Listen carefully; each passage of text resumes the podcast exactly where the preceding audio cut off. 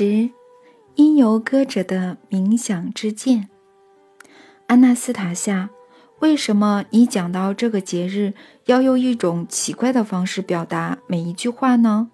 而且每个字的字母都发得一清二楚。我在尽力描绘这个节日的画面，还有画面中的每个细节。这跟表达的话语有什么关系呢？这会有影响吗？我说的每个字描绘出许多事件和快乐的场景，而现在一切就要成真。毕竟，思想连同话语是伟大的造物者最主要的工具。在所有的肉体的生命之中，只有人被赋予这样工具。那为什么每个人说的话不是每一句都能真实现呢？当灵魂和说话失去连结，当灵魂空洞，画面音会不明，话语也会变得空洞，就像失，就像失序的杂音，而没有预言的能力。这听起来像某种虚构的事情，而你像个天真的小孩，全都相信。怎么是会虚构的呢？布拉迪米尔，要是我可以大量且生动地举出你们和你们的生活中因传递出画面而使话语本身产生力量的例子呢？给我一个听得懂的例子吧。一个例子是吗？听好了，有人，例如演员，站在台上对着观众说话。他说的话是台下的人已经听过无数次的，但其中一个演员能使台下的人屏住呼吸聆听，另一个即使他们没有感觉，同样一句话却有很大的差别。为什么会这样呢？你觉得呢？演员都是这样，同样都在学院里训练很长一段时间，有的人就是表现得很优秀。有的人就是普普通通，嗯，排练的时候他们先背台词，再融入感情。学院教他们进入台词里的世界，排练时他们在尽可能重现这个世界。如果一个演员因台词的时候能营造出台词中看不到的画面，只要百分之十，全场就会聚焦听他说话。要是他能将一半的台词注入画面，你们会说他是个天才演员，因为这时候他的灵魂是直接对着观众的灵魂说话。他们会落泪或是欢笑，因为他们的灵魂感受到演员想传达的每一件事。这就是伟大的造物者所使用的工具。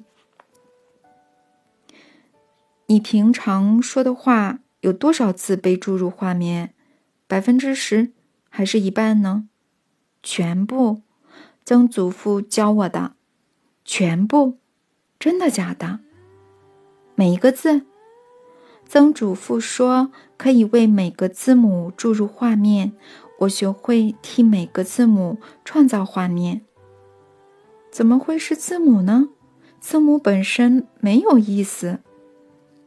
每个字母都有意思，在梵文里，每一个字母本身即代表一段话、一些词句，因此同一个字母里头隐藏了更多的字母，而每个字母又隐藏了词句，因此梵文的每一个字母都蕴含着无限的意境。哇！而我们却只把每一个字含糊带过。是的，遗留千年的词句通常会变成这样。那些词句走过也穿过了时空，而被遗忘的画面，至今仍渴望与我们的灵魂接触，守护我们的灵魂，为我们的灵魂而奋战。像是什么样的词句呢？有没有连我都知道的呀？有的，我想你一定听过几个音。但蕴藏其中的意义早已被人遗忘。阿纳斯塔夏眼神低垂，安静了一阵子，然后用非常细小、几乎是耳语的声音说：“弗拉迪米尔，说出这个词，因由歌者。因由歌者。”我说，他身体往后缩，好像很痛苦的样子。哦，这伟大的词被你说起来却如此平淡庸俗。你将遗忘和空洞吹在闪烁的烛火上，这火焰可是传递了好几世纪，甚至要传到你手上，传到祖先留下的每个后代手上。如今世界会遭到破坏，全是忘本所致。我这个词的发音哪边不合你意啦？它连接着什么是我应该要记得的呢？阿纳斯塔夏不发一语，接着他开始轻柔地将这些仿佛来自永恒的句子，一个字一个字说出来。基督尚未诞生的许久以前，居住在地球上的人类，我们的祖先被称为科尔特人，他们称呼传授智慧的智者为德鲁伊，德鲁伊。涵括事物、物质与灵性的知识，在当时受到相当多地球居民的尊崇。没有科尔特武士会在德鲁伊面前露出刀剑。要进入德鲁伊的门下，必须跟着最高阶的灵性修道者——德鲁伊祭司，个别修习二十年。通过入门的人将被封为因由歌者，在道义上有权利进入人群中唱歌，用歌曲为人灌入光与真理，用歌词营造画面，治愈心灵。罗马出兵打败科尔特人的最后。一役是在河边，当时罗马人看见一个个放下头发的女人在科尔特武士之中穿梭走动。罗马兵团的将领知道，一旦这些女人在他们之间行走，要打赢科尔特人，就必须加派六倍的兵力。为何如此呢？没有任何罗马将领或是现代的历史学家知道。只晓得一定和那群手无寸铁、放下长发的女人脱不了关系。罗马人加重兵力，以九比一的兵力打败科尔特人。最后，一个奋力抵御罗马人的科尔特家庭被逼到了河边，他们围成半圆，身后是一名正在给小女婴喂奶的年轻女子。年少的母亲唱着一首明亮轻快的歌，如此一来，恐惧和悲伤就不会住进小女婴的心灵，伴随她的将会是光明的画面。每当小女婴停止吸吮母亲的乳房，她两个眼神就会交汇，女子会暂停歌唱，一次又一次温柔地呼唤小女婴：“歌儿。”防守的半圆消失了。一名年少的音游歌者，双手沾满鲜血，握着宝剑，挡在罗马士兵攻向喂奶女子的小径上。他转头看着女子，他两眼神交汇，相视而笑。负伤的因游歌者。抵挡着罗马人，直到女子下到河边，将小女婴放入小船，并推离河岸。鲜血直流的因由歌者用尽最后的全力，将宝剑抛至女子脚边。他举起剑，在狭窄的小径上和兵团战斗四小时，一刻也不停歇，不让他们靠近河流。士兵都累垮了。在小径上对着自己人互相叫气咒骂。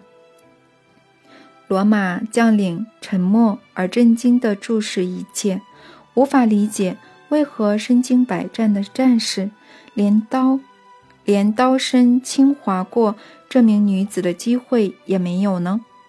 他奋战了四小时而精疲力竭，一滴水也没喝的他，肺部严重脱水而干涸，鲜血从他美丽干裂的嘴唇涌出。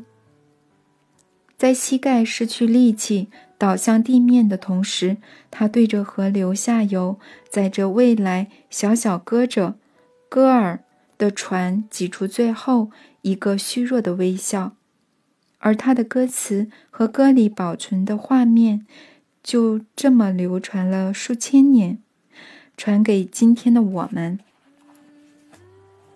人们不只是有肉体。无形的感受，心中的热情、感知，更是无与伦比的伟大重要。物质只能投射出其中某些部分，就像镜子只能投射出某些部分一样。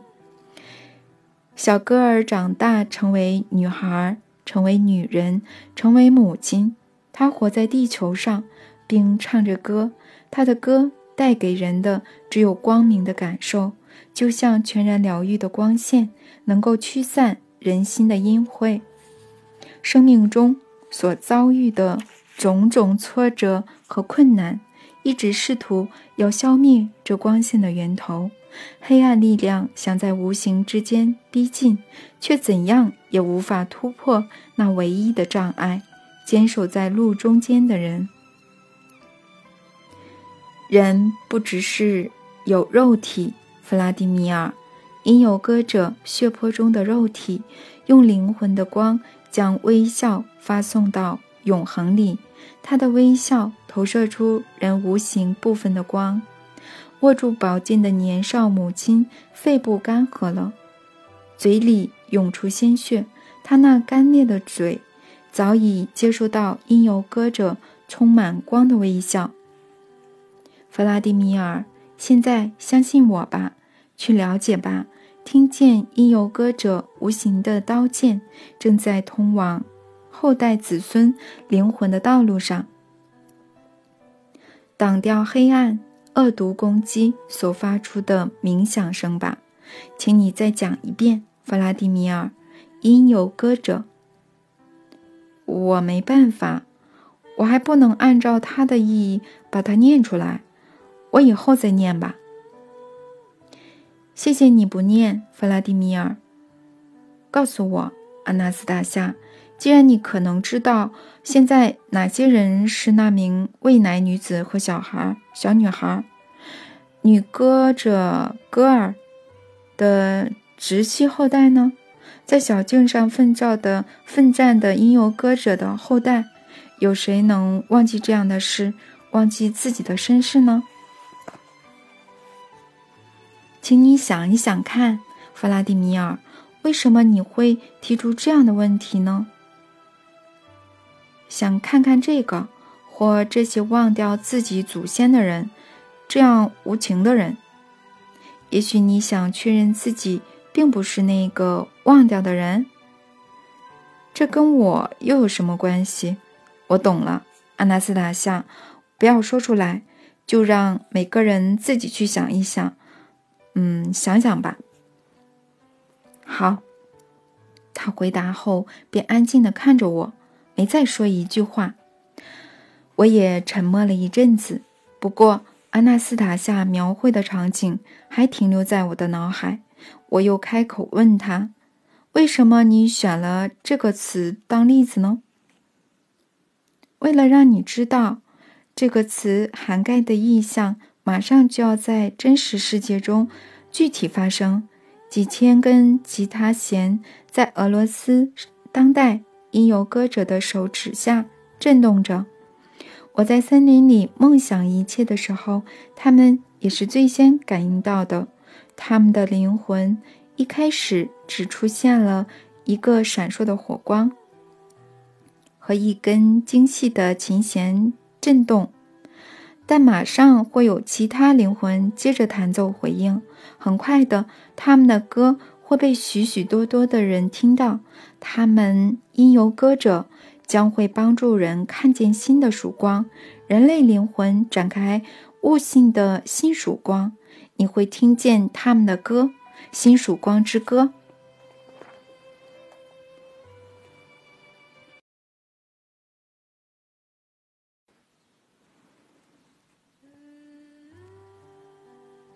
十一，急转直下，在阿纳斯塔夏那儿待了三天之后，我回到船上。一连好几天的时间，我完全没有心情，无法处理公司事务。我没有办法决定接下来的航行路线，也没有办法回复新西伯利亚传来的无线电报。我的疏于管理被我雇来的新手和几个船员发现，他们开始明目张胆地偷窃。船停靠苏尔古特城后，当地警方和我的警卫联手逮捕了这窃贼，也做了笔录。但我完全不想再深究，很难解释为什么遇见阿纳斯塔夏会对我造成这么大的影响。之前有各种宗教人士会来拜访我们公司，他们说想为社会做善事，所以总是来这里要钱。有时我为了打发他们，会直接给钱，也不会特别想了解他们是在做什么的，何必呢？要是每一次交谈的最终目的都是要钱，阿纳斯塔夏没有像宗教人士一样跟我要钱，我甚至很难想象自己可以给他什么东西。他看起来好像什么都没有，却又给人一种什么都有的印象。我只是轮船直接航向新西伯利亚，把自己锁在仓房里苦思。十几年经商及带领团队的经验教了我很多，时起时落，磨练出我在任何情况下都能找到出路的能力。但这次的情况是我遇过最糟的一次，什么惨事全都一次发生。眼见公司就要倒闭，公司里的善心人士已开始散播谣言，他出了状况，已经没有能力再做出有效的商业决策。言下之意就是告诉大家，请自保，而他们真的这样做了。我回到公司时，看见人人是如何自保，连我的亲戚也加入，能拿的就拿，能偷的就偷，反正怎样都会倒。他们心里这样想。只有少数的老员工想办法撑住公司，但是等到我的船回来，我在船上阅读的书。被他们看见后，他们也不由得担心起我的精神状况。倒是我自己完全冷静清醒地评估当前的状况。我非常清楚，跟这群人继续下去是不可能扭转形势的。就连曾经对我唯命是从的人，也对我的每个决定保持怀疑的态度。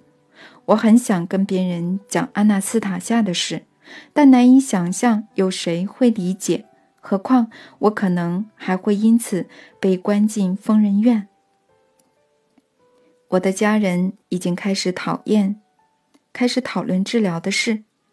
虽然身边的人没有明讲，但他们都在暗示我，拟一些一定会成功的商业计划给他们。我的心放在新的兴趣上面，在他们眼里是种发疯或精神崩溃的象征。象征。我的确也开始大量思考起我们生活中的种种情况。这是怎么一回事呢？我想，老想着怎么做生意，钱也赚到了，却从没满足过，野心越来越大，已经这样子十几年了。谁能担保这种竞争游戏不会持续到最后一天，却永不会满足呢？有人因为不够钱买一瓶酒而不高兴，家财万贯的人发现自己不够钱买更贵的东西，还不是一样不高兴？也许跟一个人拥有多少钱没有关系呢。有天早上，两个我很熟的大企业主来我的办公室找我，我跟他们谈起想找心灵诚挚的企业家组织。结社的事，包括我们的目标，我们要做怎么样的生意，我很想全部讲出来给别人听。他们支持我继续讲下去，有时也会认同我说的。我们聊了很久，我在想，既然他们花了这么长的时间，有没有可能是真的想了解我在说什么呢？我的司机却告诉我，弗拉迪米尔·尼古拉耶维奇他们是受人之托才来拜访您的，因为有人担心您的健康状况。他们想知道您最近都在想什么，烦什么。换句话说，想知道您精神正常还是不正常。他们该请医生，还是等您熬过这段时间？你怎么看我的呢？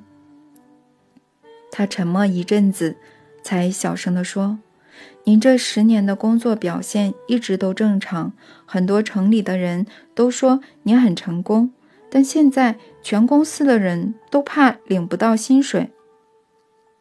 这时我才知道大家忧虑到这种地步。我跟司机说：“把车子掉头。”我回到公司，召开紧急会议，指派了各种事务的主管，让他们在我不在的期间全权处理一切。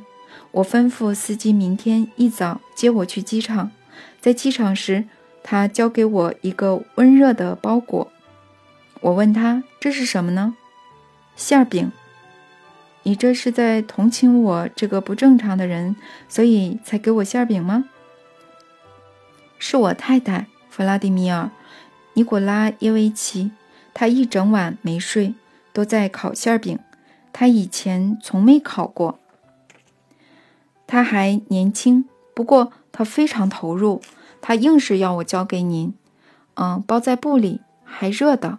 他说您不会那么快就回来，如果您还会回来的话，嗯，再见。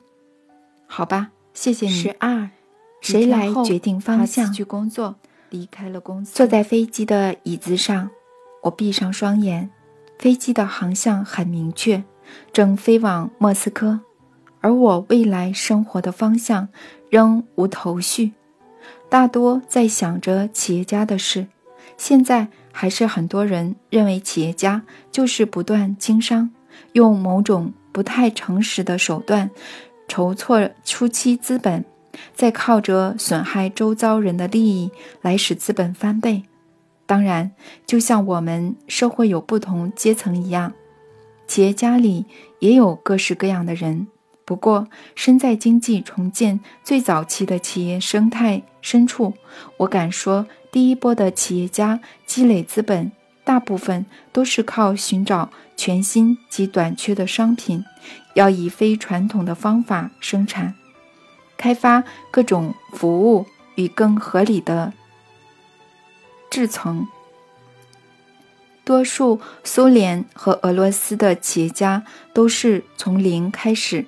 甚至毫无借贷，毕竟他们不像下一波企业家一样拥有私人私有化的工厂，所以他们只能竭尽脑汁，绞尽脑汁，还必须祈求有好运降临，白手起家。为了证明这点，我就从我个人的经验中举个例子：十三，从零开始的资金。在经济重建之前，我手下有一小队摄影师，包括摄影工作室的技术人员和一些特约摄影师。所有人都有薪水和外快，在当时算是小康，大家都能得到营收的分红。这下自然会想要更多，不过为此必须大幅提升营收，增加客户。我设法找到了一个方法，现在只要有意愿。还是可以利用。有次，我的老旧扎波罗热刺轿车在城郊道路上爆胎了，当时的轮胎都还是硫化制成。我看着一辆又一辆的车子，心想：要是帮这些车主都拍照的话，会是多大的收入啊！几分钟后，我脑中就酝酿出计划，这在之后也付诸实行。足足让营收成长了三倍。计划是这样的：摄影师拿着相机站在路旁，两个助理带着服务站的绿色标章，手上拿着公路局的交通指挥棒。许多驾驶会停下来，心想那是绿色环保巡查，还是别种巡查？在了解这只是一种照相服务，而不是找茬、惩罚或临检之后，他们都欣然站在车前，信呃与车牌照、与车牌拍照。拿到地址后，照片会以货到付款的方式寄出。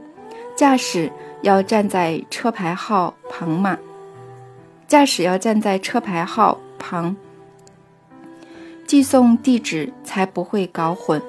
半年内，所有通往新西伯利亚的干道上都开始有这样的服务，所以我们开始常遇到已经拍过的驾驶。不过，在这半年内，团队仍监禁了相当可观的金额。后来我想到拍摄民宅的业务，上面像明信片一样加上文字，我的家乡、老家等等。团队拍了大量的房子照片，需求很高，因此摄影师也不问居民意愿，到了社区就沿着街道走，拍下所有的房子。接着邮差会送出所有照片，并一一收钱。居民把照片寄给儿女，很多人都说这些照片激起了孩子返乡的欲望。新西伯利亚摄影联合公司出现了团队薪资的支付问题，当时的影管理阶层认为薪资超过合理的限度，但因为大家的营收分红都是一样的，也不能做什么。经济重建的初期，我们的团队。就从联合公司划分出来，组成独立公司。我当选为代表，我开始可以更自由的工作，筹措创建资本，并做更有野心的事。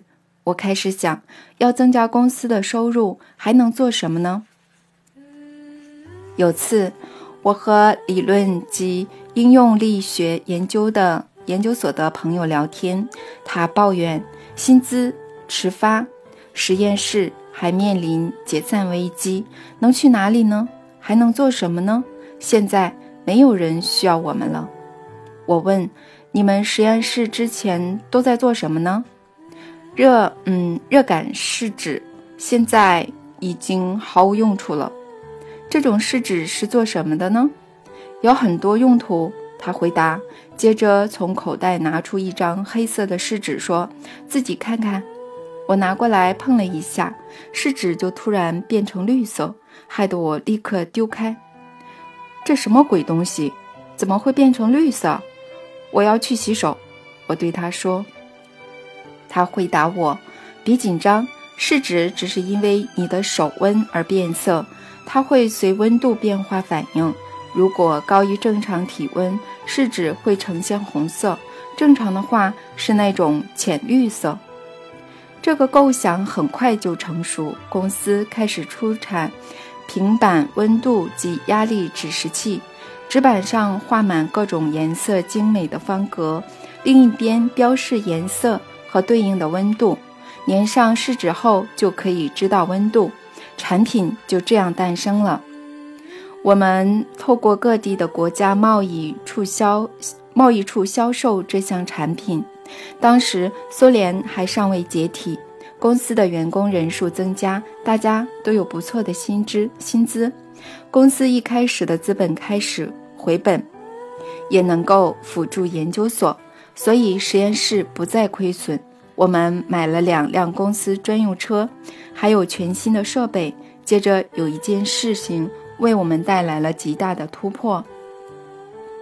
某日下午，我到了公司的办公室，看见两句电话都有人在用，一句是秘书旁听边写笔记，另一句是清洁工在听。他们刚挂上话筒，电话又响了。秘书说电话已经响了三个小时，一接一接通没有停过，一通接一通没有停过，全都在问温度及压力指示器。还有人骂我们和经济重建的钱的笨蛋没两样。他说，如果我们提高价格，他愿意用更高的价格批货。所有人都在询问批货的事，有些甚至愿意预付。您可能还记得，在经济重建的一开始，我们国家相当流行通俗、嗯廉价的商品，嗯，举凡塑料夹、举凡塑料夹、海报和裸女阅历都很畅销。所有人都为之疯狂，在这样的时空背景下，我们的产品理所当然就成了超级新星。不过，毕竟这项产品都推出了半年了，需求却突然到了狂热的地步，一定有什么事。然而是什么呢？原来前一天傍晚，国际事务专家茨维托夫在中央电台提到日本。他说：“日本人是足智呃足智多谋的民族。”他接着展示日本的压力指示器，那正巧与我们的产品类似。我才体会到广告有如此的魔力，也知道什么叫走运。我们的员工开始。嗯，采每日三班制，在家包装、切割并完成产品，收入稳定成长后，公司买了小游艇。我还决定要为农业开发播种机，公司甚至租了大型客轮，要到极北地区出差，商务考察。十四，破坏的力量。经营第一家自制的公司时。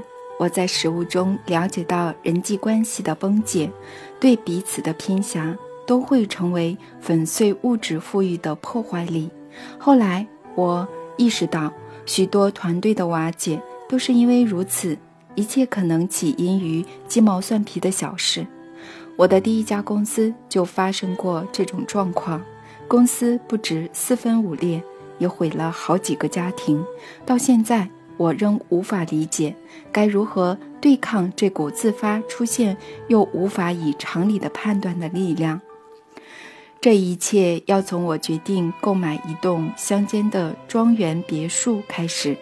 我将这件事交给身兼公司的总务和采购的经理阿列克谢·米舒宁处理。他办妥买卖的所有必须要的文件后，我去看了一下。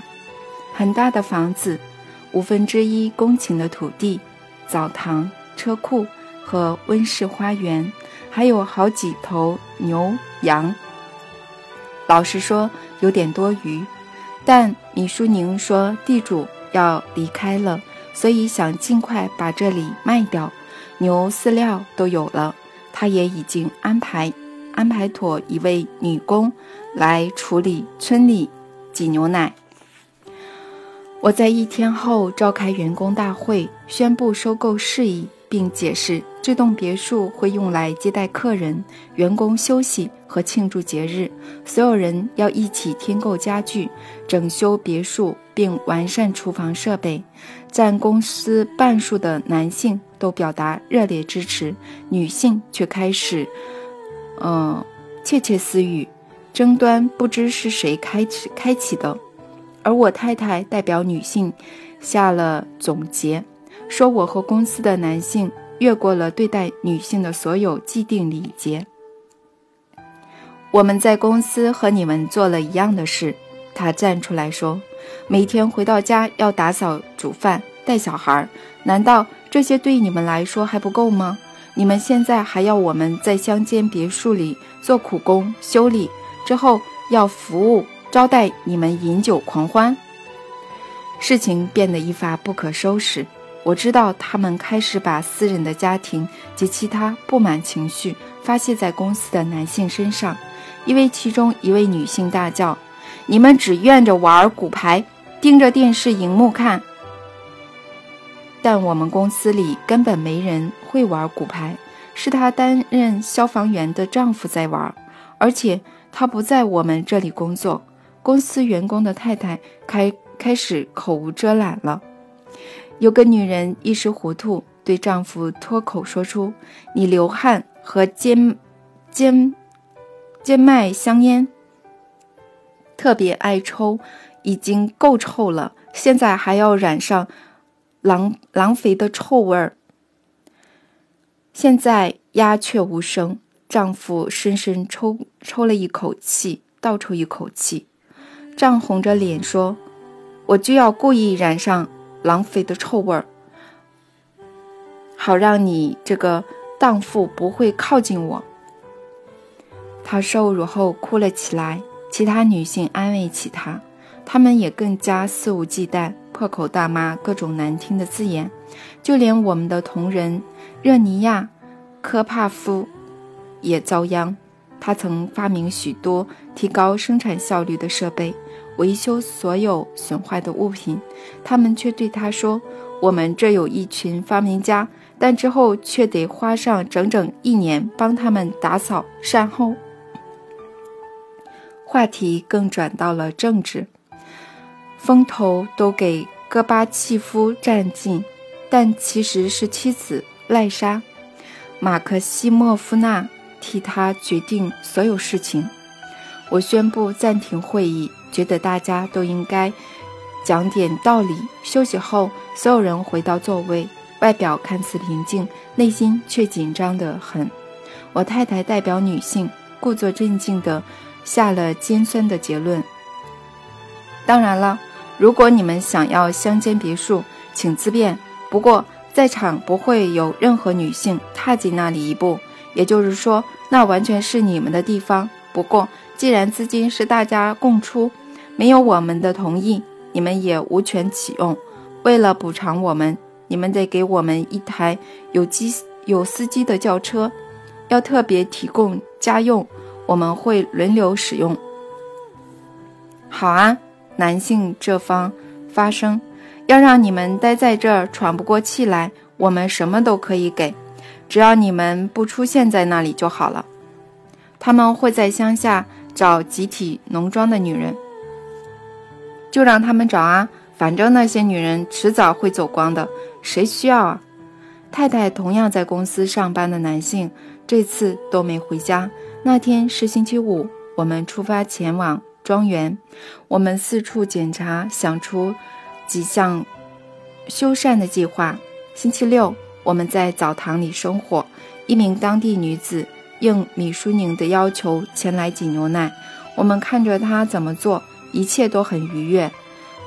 乳牛平静不躁动。现在。隶属于我们了。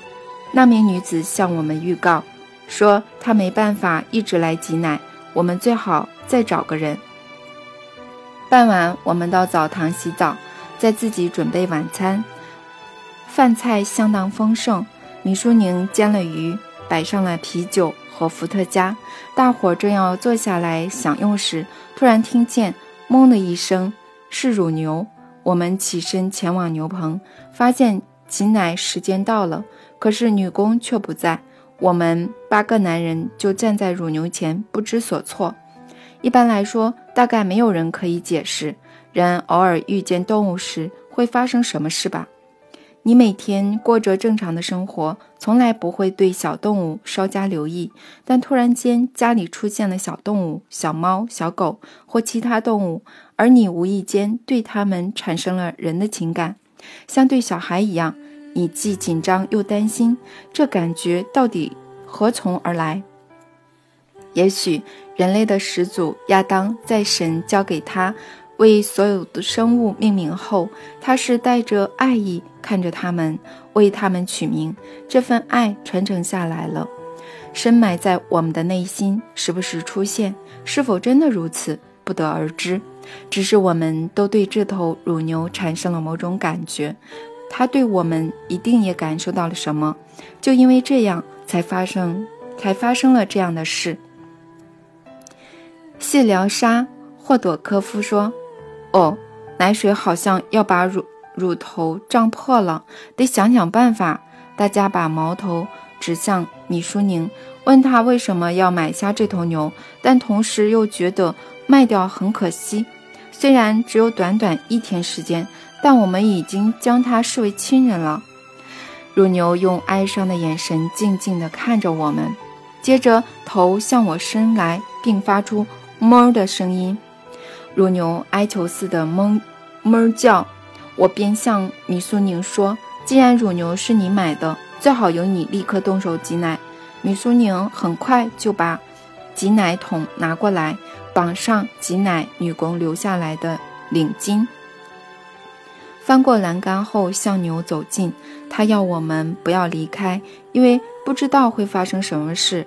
乳牛让他靠近挤奶，我们则给乳牛喝水，补充甘草，还放了面包。米苏宁继续挤奶，一开始挤得不顺，牛奶只流出一点点，有时还会喷到桶子外。之后才渐入佳境。大概十五分钟后，牛奶还在流。米苏宁无意间悄声道：“我的汗要滴进去了。”我们向大家收集手手帕，请谢疗沙爬过栏杆，替米米舒宁擦去额头的汗。谢疗沙蹲在旁看米舒宁挤奶，时不时帮他擦额头。突然，我们听到谢疗沙气愤的耳语：“你在干什么？你这样会让乳牛受伤。你若……”你用右手挤得很好，左手却只挤出三分之一，这样会把它的乳房弄歪的。我的手指，米苏宁喃喃自语，右手指麻掉了。你快来帮忙！谢疗沙从另一边靠近乳牛，接着两人开始一起挤牛奶。大约过了半小时后，或者更久，他们挤满了一整桶牛奶。我们就在晚餐时。品尝着现挤的牛奶，这绝对是我们一生中喝过最美味的牛奶了。隔天一早，挤奶工把我们叫醒，很惊讶地告诉我们，他刚试着要挤牛奶，但乳牛不知为何就是不让他挤。我们所有人又前往牛棚，照着前晚的做法，牛奶也成功流出。那就这样吧，女工说。既然乳牛喜欢你们，现在你们就可以自己挤了。乳牛经常这样，会让某些人靠近，而其他人不能。我们的乳牛看来十分挑剔。乳牛除了不让我们雇佣的女工靠近之外，每次挤奶时还总是要我们站在它的头旁边喂它，并和它聊天。挤奶更是要两人一起，也就是说，每次挤牛奶。都要三人一组，我们得安排三人一起，至少到我们把乳牛卖掉之前都会这样。不过，乳牛很挑剔的传言很快就传开，开始有买家来前来问，想试挤牛奶却都不成功，所以都拒绝购买，即使价钱再低也一样。其实，是。是我还多定了一个条件，不能把它杀来吃。我们请来了一名兽医，他告诉我们：各位，这种事很常发生。只要动物习惯了某个人，就会有一段时间不让其他人靠近。你们何必要用这种方式照顾呢？他没有给任何具体的建议，甚至还说乳牛怀孕了，也就是有孕在身。预产期快到的时候，我们得准备替他接生。兽医说了大概的时间，缺奶就是日子将近的迹象。我们被迫要轮三班照顾，所以在庄园里待一段时间，有时还得过夜。我们太太不相信我们真的在处理乳牛的问题，他们说绝不会踏进庄园一步，认为乳牛只是个借口。公司的女性和太太完全失去了理智，开始出现低级的玩笑。其中，曾嫌弃丈夫身上有臭味的女人说：“只有你们这些变态才会吸引变态的乳牛。”她回答：“就算一辈子帮不……嗯，一辈子帮不说话的乳牛挤奶，也总比听你风言风语好。”他之后便搬到庄园定居，后来离了婚，娶了一个有小孩的乡村姑娘。成了不错的农夫。乳牛不再产奶了，我们按照兽医的建议准备接生，但乳牛乳牛靠近靠自己平安的生了小牛，是只非常英俊的小公牛。我们请兽医过来，他看了后说：“很好，什么都不必做，他自己都弄好了。现在只要保持清洁，好好喂食即可。”不久后，我们替乳牛和小公牛找到了善良的饲主。我们有次想看看小公牛长得多么英俊，发现乳牛也过得很好。我们到现在还是会想起它，不知道它记不记得我们。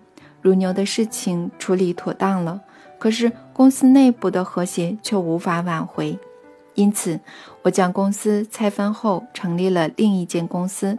我自己乘着租来的轮船，沿着鄂毕河往北航行，开始漫长的考察。我在旅程空档也会替国内外的企业家安排商务考察，不只要相信自己的能力。也要信任每一个人，只要相信周遭的人，任何能力都会加倍。